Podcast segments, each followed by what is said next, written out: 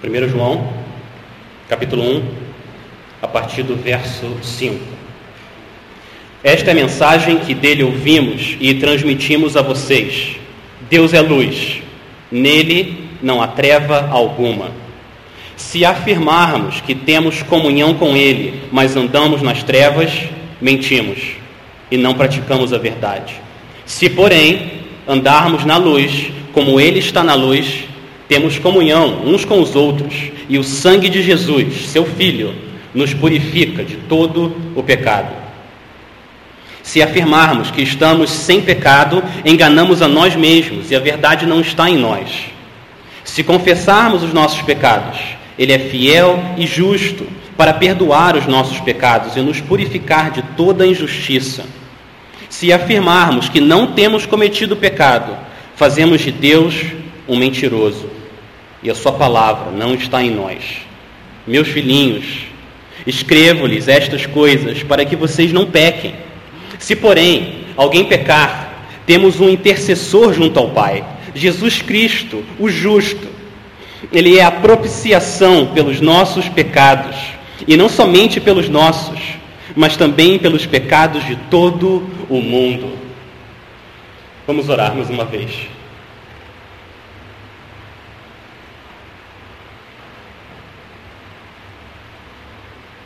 Pai, louvamos o Senhor pela tua palavra santa, poderosa, que transforma os nossos corações. A gente louva o Senhor porque o Senhor se revelou para nós como um Deus grandioso, um Deus santo. Pai, nosso pedido, Pai, essa noite é que o Senhor continue usando a tua palavra, o nosso tempo aqui, para mostrar que o Senhor é muito maior do que a gente consegue enxergar. Que o Senhor é mais glorioso, mais bondoso, mais amoroso do que a gente vê hoje, Pai. Nos ajuda, Pai.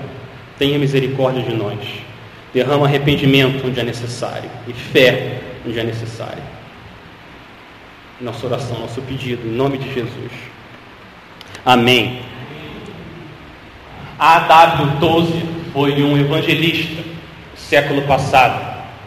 E ele começa o livro dele, chamado O Conhecimento do Santo, com a seguinte afirmação: O que vem à sua mente quando você pensa sobre Deus é a coisa mais importante sobre você. O que vem à sua mente quando você pensa sobre Deus é a coisa mais importante sobre você. E é o conhecimento verdadeiro de quem Deus é que vai te dar a possibilidade de ter um conhecimento verdadeiro de quem você é.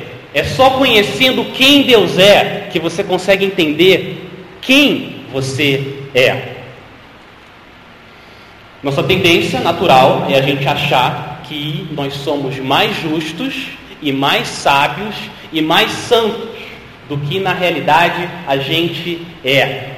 Mas quando a gente encontra Deus e vê quem Deus é na beleza da santidade, da majestade dele, a nossa opinião começa a mudar.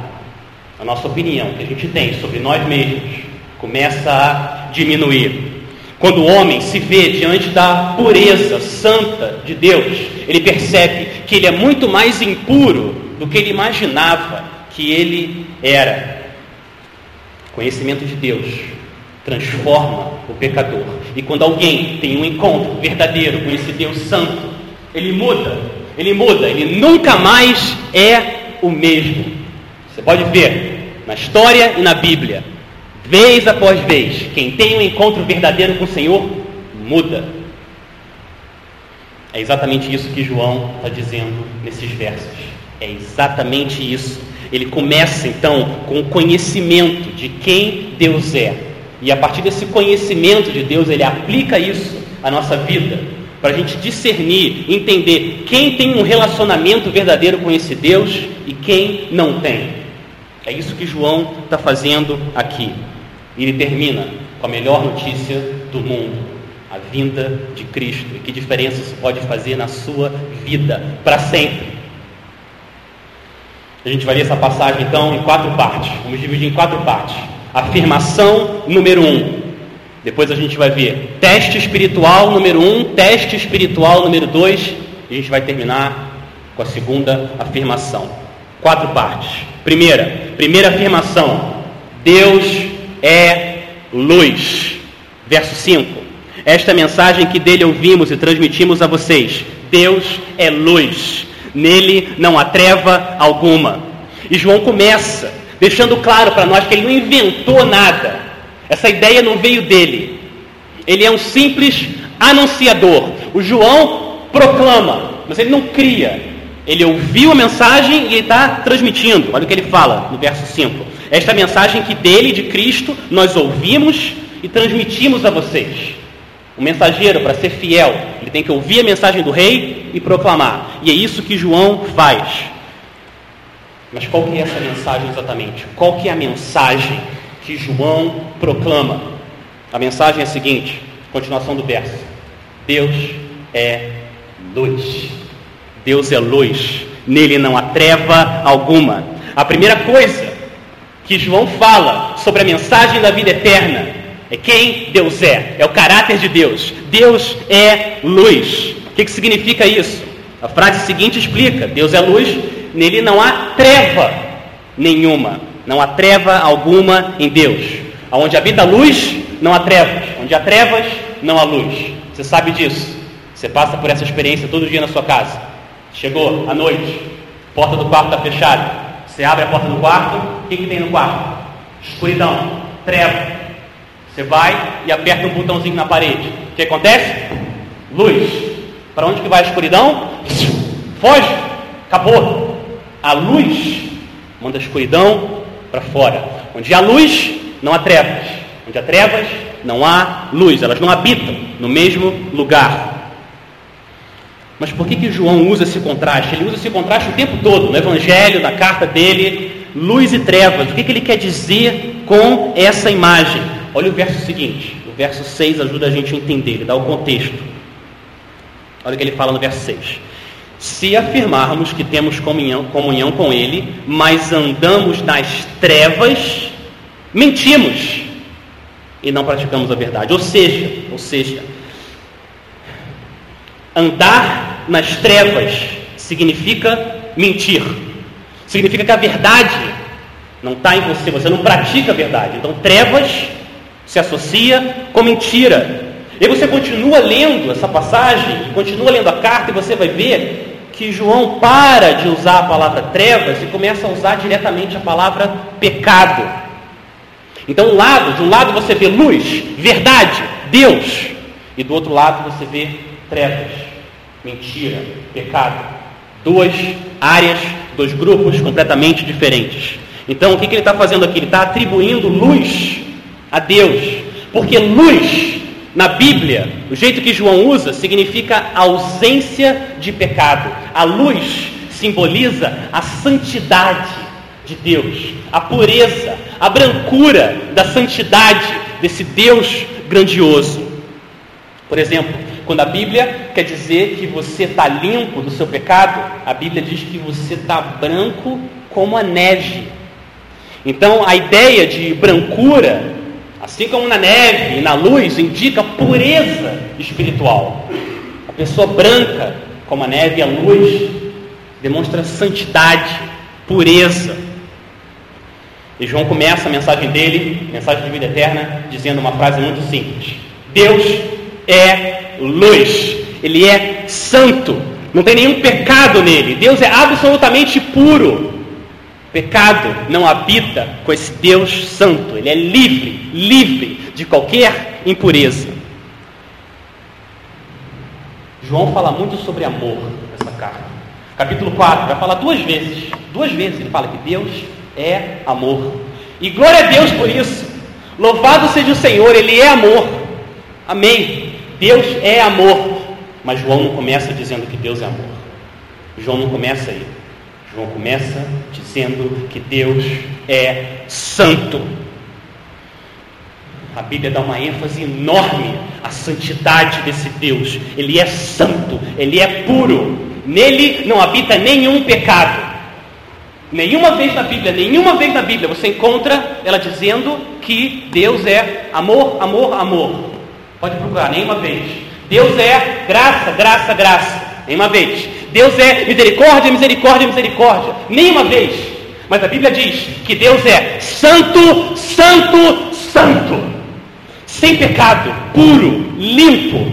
Deus é santo. Esse é o Deus revelado na Bíblia. Você lembra? Profeta Isaías. Deus abriu um pouco do céu.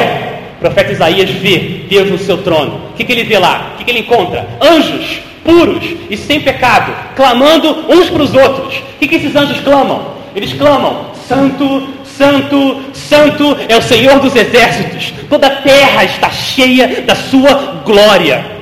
É isso que Isaías vê. Esse Deus é um Deus santo. E você continua nessa revelação, como que Isaías reage ao conhecimento de Deus. Qual a reação de um pecador diante da santidade desse Deus?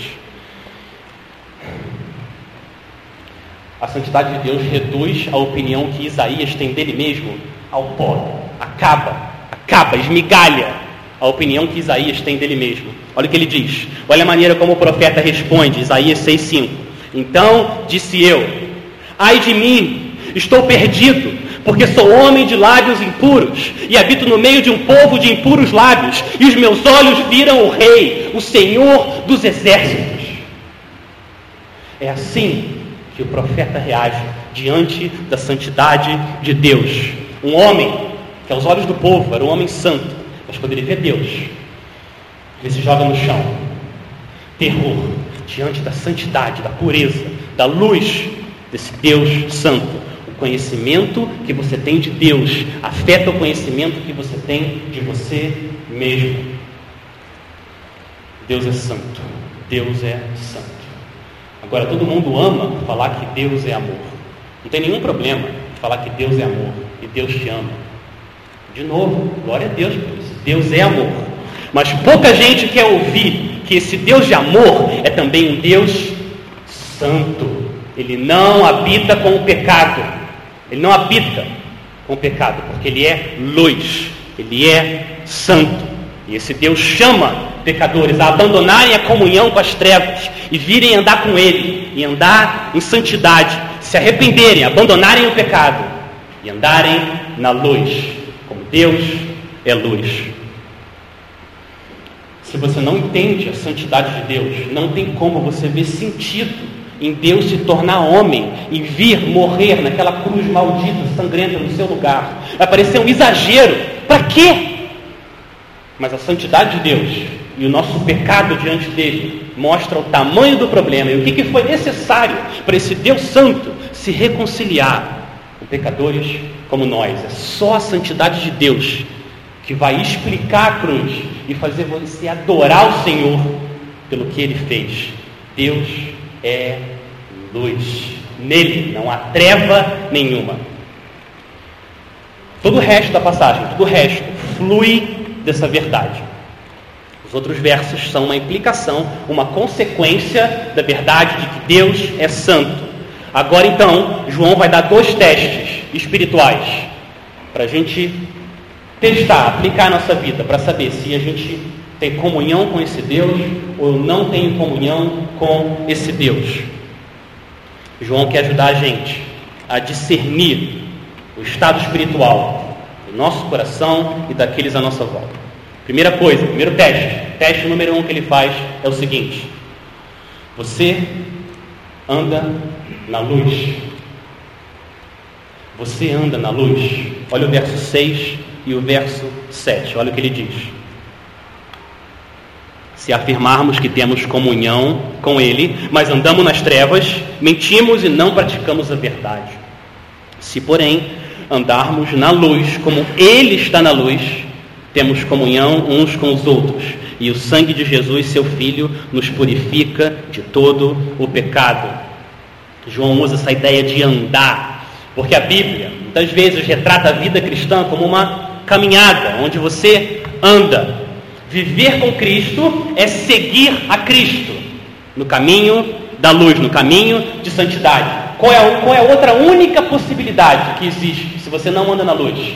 de acordo com esses versos, é você andar nas trevas.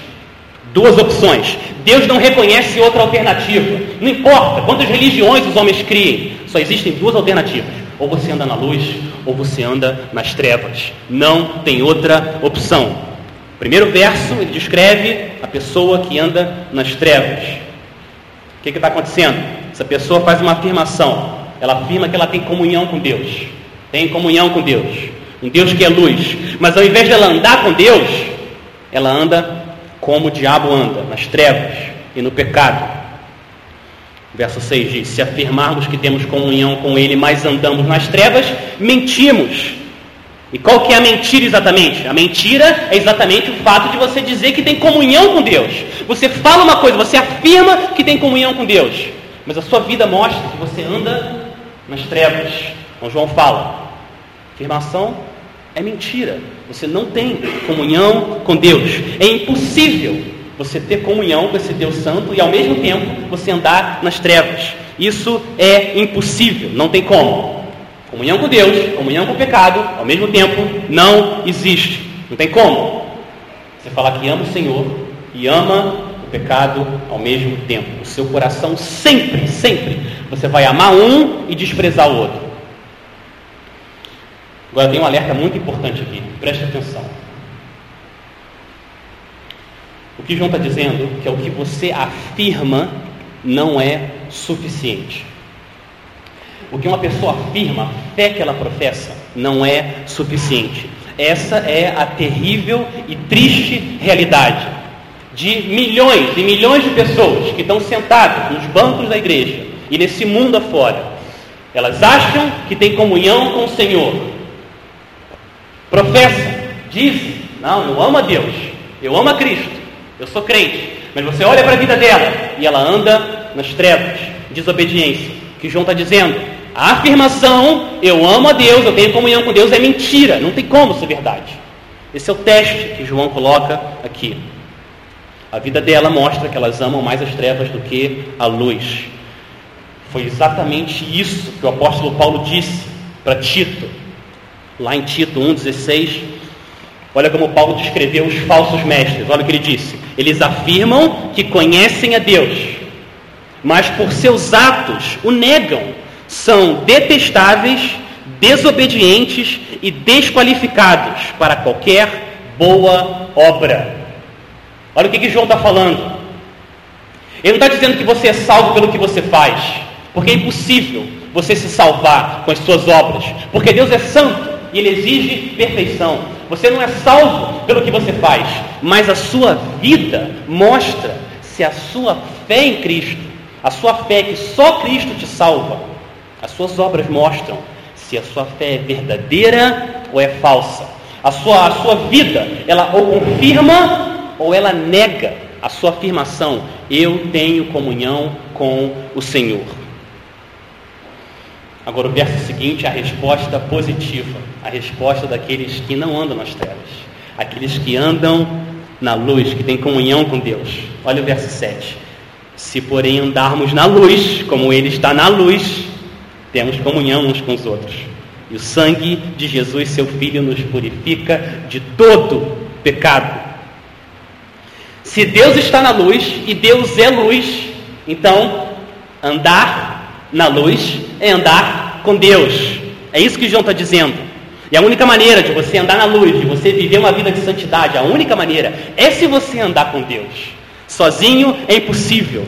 A única maneira de você andar na luz é você andar em comunhão com Pai, Filho e o bendito, poderoso Espírito Santo. Por quê? Porque você não tem nenhuma luz própria. A luz tem que vir de Deus.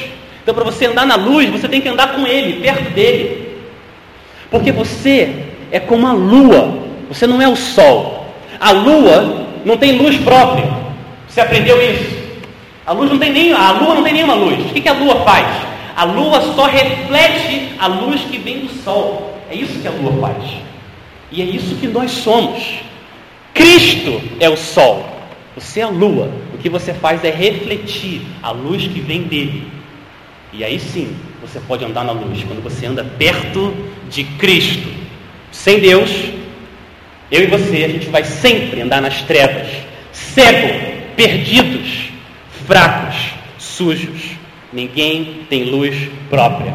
É Deus, através do Filho dele, que resplandece a luz na nossa vida e você reflete essa luz e anda na luz. Olha o argumento que Moisés deu para Deus. Quando Deus disse: Moisés, chega, chega, eu vou destruir esse povo de Israel muito rebeldes. Acabou, eu vou destruir esse povo. Aí Deus diz, Moisés clama e Deus diz: Tá bom, tá bom, Moisés, eu vou ouvir o que você pediu. Eu não vou destruir mais esse povo.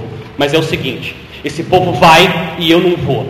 Eu não vou acompanhar esse povo pecador. Olha o que Moisés diz para Deus quando Deus faz essa ameaça. Moisés disse para Deus: Se não fores conosco, não nos envies. Como se saberá que eu e o teu povo podemos contar com o teu favor, se não nos acompanhares? Que mais poderá distinguir a mim e a teu povo de todos os demais povos da face da terra? Você viu o argumento de Moisés? Senhor, se, você, se o Senhor não for conosco, não manda a gente, porque a única diferença entre a gente e o resto do mundo é a tua presença, é o Senhor. O Senhor não vai, você está perdido. Nós somos trevas. A única diferença que pode acontecer na sua vida entre o resto do mundo é se você andar com Deus, porque Ele é luz. O que significa que você precisa da palavra do Senhor, e você precisa de oração, e você precisa da comunhão do povo de Deus. Se você negligenciar os meios que Deus dá para você andar na luz, você vai andar nas trevas. Não tem como, não tem como. O meio para você andar na luz é você estar perto do Senhor. Palavra, oração, comunhão com o seu povo. Agora vem um ponto muito importante. Olha o que ele fala no final do verso 7. Olha como João termina a descrição de alguém que anda na luz e tem comunhão com Deus. Ele diz que o sangue de Jesus seu Filho nos purifica de todo o pecado. Fica claro, aqui fica claro, que andar na luz não é ter uma vida de perfeição. Andar na luz não é a mesma coisa que não ter pecado. Não é isso. Porque senão esse final do verso 7 não faz nenhum sentido. João está dizendo que quem anda na luz tem seus pecados purificados pelo sangue de Cristo. Repara que ele não falou tem seus pecados purificados no passado. Jesus purificou seus pecados. Não, ele usa o presente. O sangue de Jesus, seu filho, nos purifica. Não nos purificou, nos purifica. A linguagem que ele usa aqui é a linguagem dos sacrifícios do templo, no Antigo Testamento. Você, crente, que já leu o Antigo Testamento várias vezes, você reconhece sangue, purificação, você lembra o que, que Deus mandou o povo dele fazer? Os judeus, o povo dele, eles eram chamados a oferecer animais como sacrifício. E era um simbolismo, o sangue daqueles animais simbolizava o pecador ali morrendo para o pecado. O preço que o pecado exige era pago por aquele animal. Aquele animal substituía o pecador. É isso que o sangue daqueles sacrifícios faziam. O pecado, ele é uma afronta tão grave a esse Deus santo que a consequência, a penalidade do pecado é a morte. Para haver pagamento de pecado, alguém tem que morrer. Alguém tem que dar a vida, alguém tem que derramar o sangue. Então, ou você é destruído, ou alguém é destruído no seu lugar. Não tem outra alternativa. Essa é a gravidade do pecado. Sem pagamento do pecado é impossível você entrar na presença desse Deus que é santo. Agora, o que, que esse sangue desses milhões e milhões de cordeiros apontavam? Para onde que eles apontavam? O sangue de, de animais não pode te limpar diante de Deus. Você precisa de um Salvador que seja como você, uma pessoa. O sangue daqueles milhões e milhões de animais berrando e morrendo, derramando aquele sangue ali, escorrendo no altar, aquilo apontava para a cruz do Senhor, o Cordeiro de Deus, que derrama o sangue dele para te purificar do seu pecado. Para você entrar na presença de Deus, de um Deus Santo, alguém tem que morrer no seu lugar. E louvado seja esse Deus Santo, porque Ele enviou o seu Filho para fazer exatamente isso. O Filho dele, Santo, para derramar o sangue dele, puro e santo, no seu lugar, para que pecadores como nós pudéssemos ser purificados, limpos de toda injustiça. E quando isso acontece, quando você se achega a esse Deus através de Cristo, agora Ele coloca você não mais no caminho das trevas, mas no caminho da luz. Você começa a refletir quem Deus é. Essa é a palavra de Cristo para você, pecador. Ele está te chamando, vem, anda na luz comigo, abandona as trevas, chega, abandona o pecado e vem, anda na luz comigo. E assim você vai refletir quem eu sou. Cristo purifica pecadores. Ele faz isso através do sangue justo dele. Esse é o primeiro teste para você saber se você tem uma comunhão com Deus ou não. Se você realmente encontrou esse Deus santo ou não. Você anda na luz. Você anda na luz. Essa é a primeira pergunta que você tem que fazer para você mesmo. Você busca viver uma vida de santidade, de obediência diante do Senhor? Ou você ama o pecado e você quer continuar nas trevas e não quer abandonar o que você sabe, a sua consciência clama, clama, isso é sujeira. Você não quer abandonar, você quer continuar ali. Você não vai até Cristo em arrependimento e fé. Você anda na luz ou nas trevas. Próximo teste deixa ainda mais concreto o que, que é andar na luz. O que, que é andar? O que, que é ter comunhão com Deus? O segundo teste é o seguinte: você confessa o seu pecado. Você confessa o seu pecado.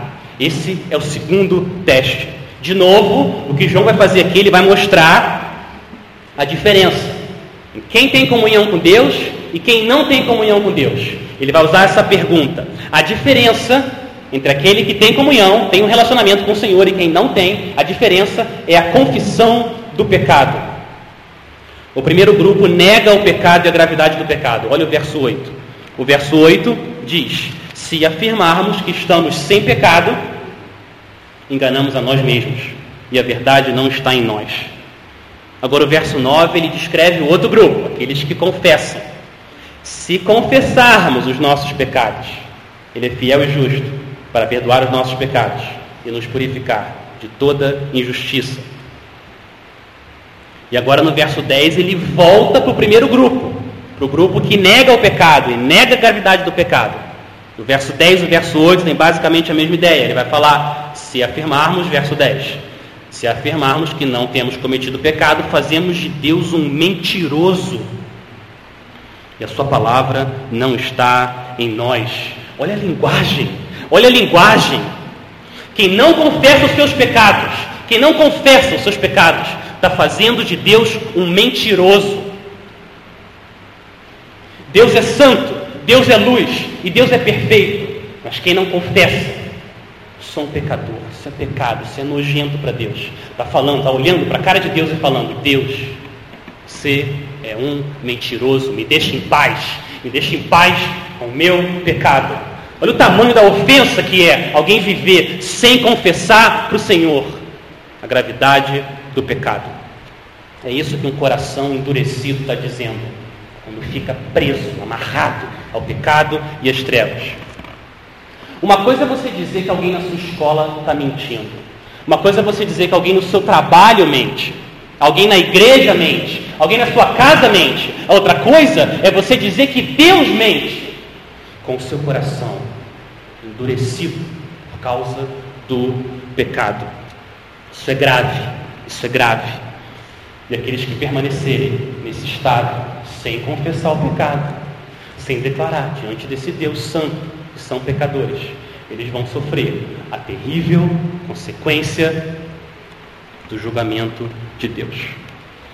Agora, lembre-se, quando João está dizendo aqui confessar, ele não está dizendo simplesmente você reconhecer o pecado. João está falando sobre movimentos com a sua boca e você descrever o pecado como uma lista das coisas erradas que você faz. Não é isso, não é isso. Porque você não precisa nascer de novo, você não tem que ser crente para confessar um pecado. Começa a conversar com alguém que não seja crente. Alguma hora a pessoa vai confessar, eu minto.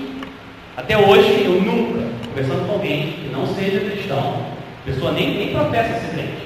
Mas conversando com essa pessoa, eu nunca encontrei alguém que não chegue uma hora e a pessoa não fale, não, tudo bem, eu minto, eu já menti, eu não amo ao Senhor como eu deveria. Reconhecer isso, você não precisa ser crente, não precisa ter encontrado Deus para reconhecer. João está falando mais. Quando ele fala confessar, ele está assumindo que é uma confissão de arrependimento, uma confissão de arrependimento, de tristeza pelo pecado contra um Deus santo. Agora, olha a beleza do verso 9. O verso 9 é um dos versos mais encorajadores da palavra de Deus. Olha o que, que o verso 9 diz. Crente, ouça isso. Se confessarmos os nossos pecados, Ele é fiel e justo para perdoar os nossos pecados e nos purificar de toda injustiça.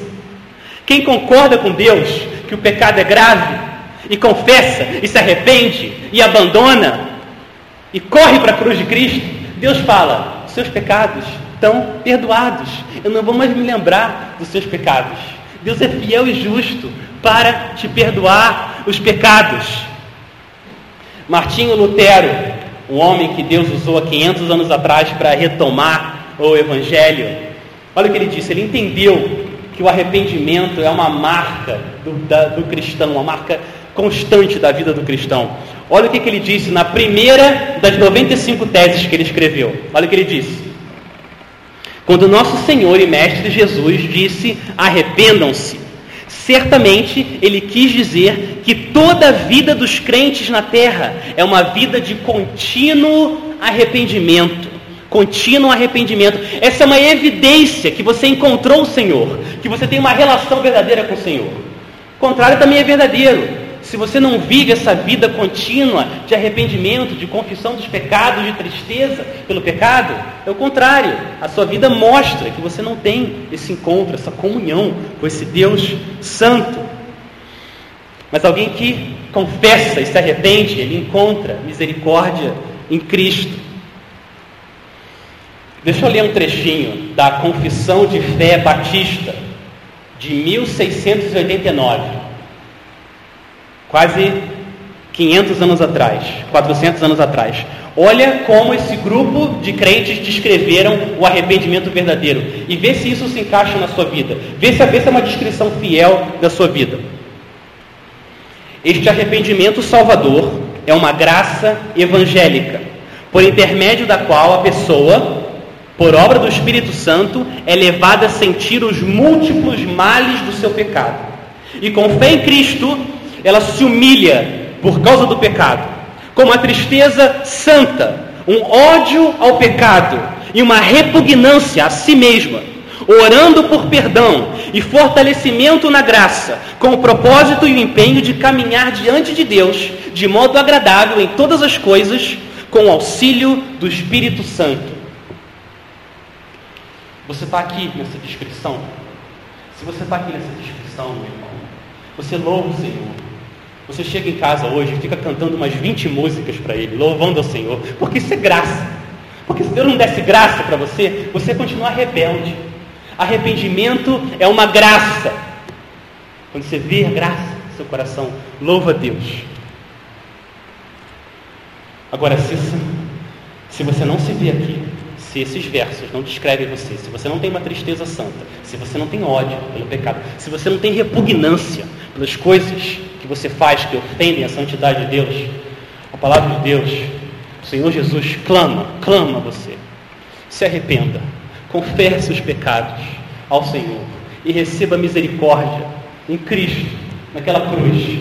Ele é suficiente para te lavar, te limpar e fazer você andar na luz do Senhor. Mas agora no verso 9, João surpreende a gente de novo. Olha o que ele faz. De novo ele surpreende a gente. Olha o que ele diz: ele diz que Deus é fiel e justo. Deus é fiel e justo. João não fala Deus é fiel e misericordioso para perdoar os pecados. Era isso que você ia esperar. É ou não é? Deus é fiel e misericordioso para perdoar os pecados. Ou Deus é fiel e gracioso para perdoar os pecados. Mas ele não fala isso. Ele fala Deus é fiel e justo para perdoar os pecados. Como assim? Você entende que Deus é fiel para perdoar, porque ele prometeu que ia perdoar. Ele disse: Se você vier até o meu filho se arrependendo, seus pecados estão pagos para sempre. Então Deus é fiel de manter essa promessa. Mas por que, que Deus é justo em perdoar os pecados? Como assim? Como, como que a justiça de Deus conforta o seu coração? E você pode deitar hoje no travesseiro com a consciência tranquila, porque Deus é justo e não vai me punir novamente se eu estou crendo em Cristo. A resposta dessa pergunta está no próximo trecho, na próxima afirmação, no verso 1 e 2 do capítulo 2. A última afirmação explica como que Deus pode ser justo para perdoar os pecados. Então, primeiro, você lembra, Deus começou, ou João começou, dizendo que Deus é luz. Começa com o caráter de Deus. O Evangelho começa com quem Deus é. Deus é santo. Depois João deu dois testes para você saber se você tem relacionamento com Deus ou não. Se você vive com o Senhor ou não. primeiro teste, você anda na luz ou você anda nas trevas. E o segundo teste, se você confessa seus pecados. Esse é parte do seu dia a dia, você confessa, se arrepende dos pecados. Esses dois testes mostram qual é o seu relacionamento com Deus, se você tem um relacionamento com Ele ou não. Agora ele vai explicar como que Deus pode ser justo para perdoar e purificar os pecadores. Olha o que ele fala no verso 1. Olha o capítulo 2, verso 1. Meus filhinhos, escreva a vocês estas coisas para que vocês não pequem. Olha, João está explicando por que, que ele escreveu o que ele escreveu até agora. Meus filhinhos, filhos de Deus, filha de Deus, eu escrevi isso aqui para você andar perto do Senhor, para você andar na luz, para você não pecar. Mas, ele continua, mas se, porém, alguém pecar, temos um intercessor junto ao Pai, Jesus Cristo, o justo. Deus é justo em perdoar pecadores por causa do intercessor justo que os pecadores têm. Quando você peca, filho de Deus, existe um intercessor justo no tribunal de Deus, na frente do juiz. E o juiz ouve esse intercessor, porque ele é justo. É por causa desse intercessor que você não é condenado por causa do seu pecado. Esse intercessor, o nome dele é Jesus Cristo, Filho de Deus. Ele é justo. Deus é justo. Para ele ouvir alguém, para ele ouvir a intercessão de alguém, esse intercessor também tem que ser justo, também tem que ser santo. Jesus nunca pecou. E por causa disso, ele tem direito de falar no tribunal de Deus. Eu e você a gente está de boca fechada. A lei cala a nossa boca, a gente não pode abrir a boca. Mas Jesus nunca pecou, então ele pode ir lá interceder por nós, pecadores, por aqueles que andam em arrependimento. Agora, a segunda coisa que habilita esse intercessor a falar, Pai, perdoa-lhes, é o verso 2. Olha o que, que o verso 2 diz. Ele é a propiciação pelos nossos pecados. Ele é a propiciação pelos nossos pecados. Você não usa essa palavra no seu dia a dia. Você não usa propiciação. Nem a Bíblia usa muitas vezes essa palavra, propiciação. Mas essa palavra, esse conceito da propiciação, está na Bíblia inteira. É o conceito que está no coração do Evangelho. Você precisa entender o que é propiciação para você entender o que, que é o Evangelho, como você pode ter um relacionamento, uma comunhão com esse Deus Santo. Propiciação é o ato de tornar alguém propício a você. É isso que é propiciação. E você precisa de propiciação, porque o seu relacionamento com Deus, quando você nasce, quando você é criado, não é um relacionamento favorável. A Bíblia é clara, testemunho de Deus é claro. Ouça isso. Efésios 2, 3. Todos nós também vivíamos entre os desobedientes, satisfazendo as vontades da nossa carne, seguindo os seus desejos e pensamentos. Como os outros, éramos, por natureza, merecedores da ira.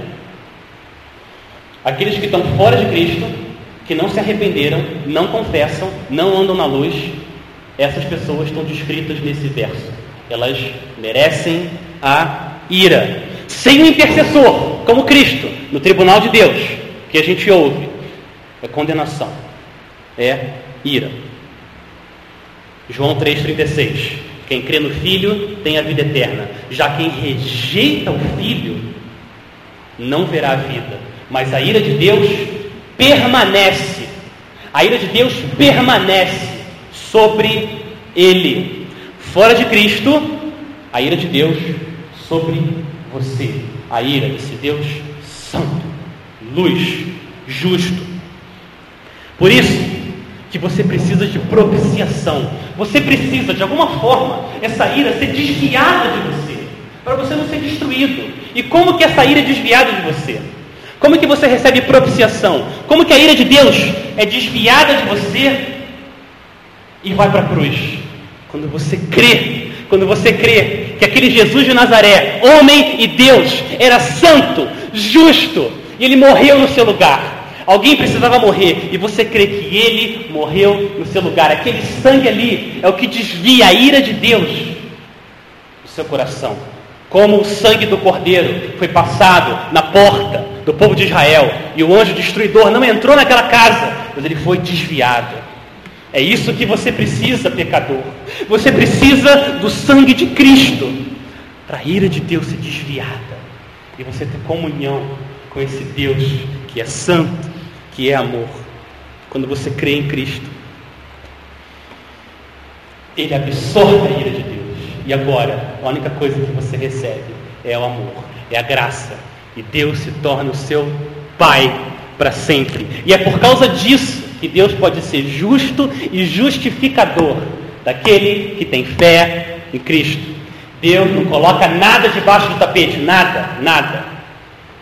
Alguém tem que pagar. E quando tudo é pago, Deus é fiel e justo. Ele é fiel e justo. Ele não vai punir o mesmo pecado uma segunda vez. Se for punido na cruz, você está limpo, limpo, lavado para sempre. E agora você tem comunhão com esse Deus que é santo. E você anda na luz, como Ele é luz. Deus exige uma vida sem pecado e você não pode oferecer isso. Você não pode. Mas você pode receber o que Deus oferece. E Deus oferece Cristo para você.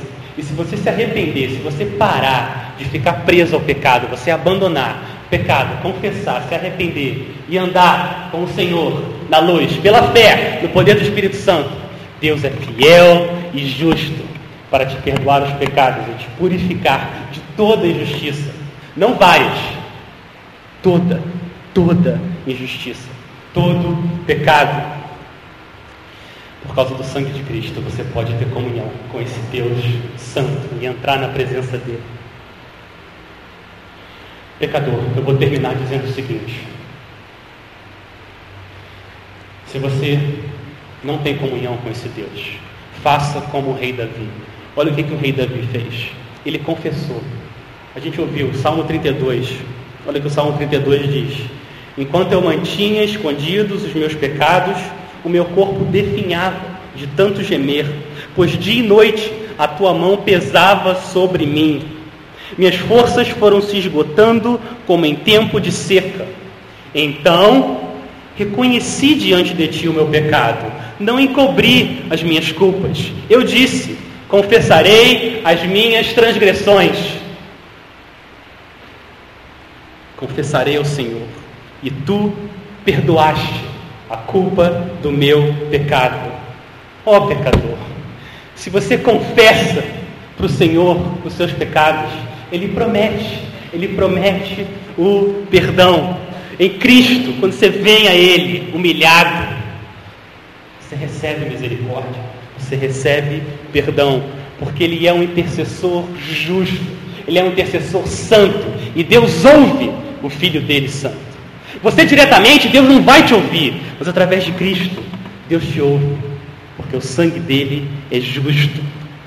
E aí você é transportado das trevas para a maravilhosa luz. Isaías 57, 15. Pois assim diz o alto e sublime, que vive para sempre, cujo nome é santo. Habito num lugar alto e santo, mas habito também com o contrito de espírito e humilde, para dar novo ânimo ao espírito do humilde e novo alento ao coração do contrito. Os de espírito humilde, quebrantado, eles habitam com o Senhor. Vamos orar. Vamos orar, por favor. Abaixe a sua cabeça aí. Vamos clamar ao Senhor pela graça do arrependimento.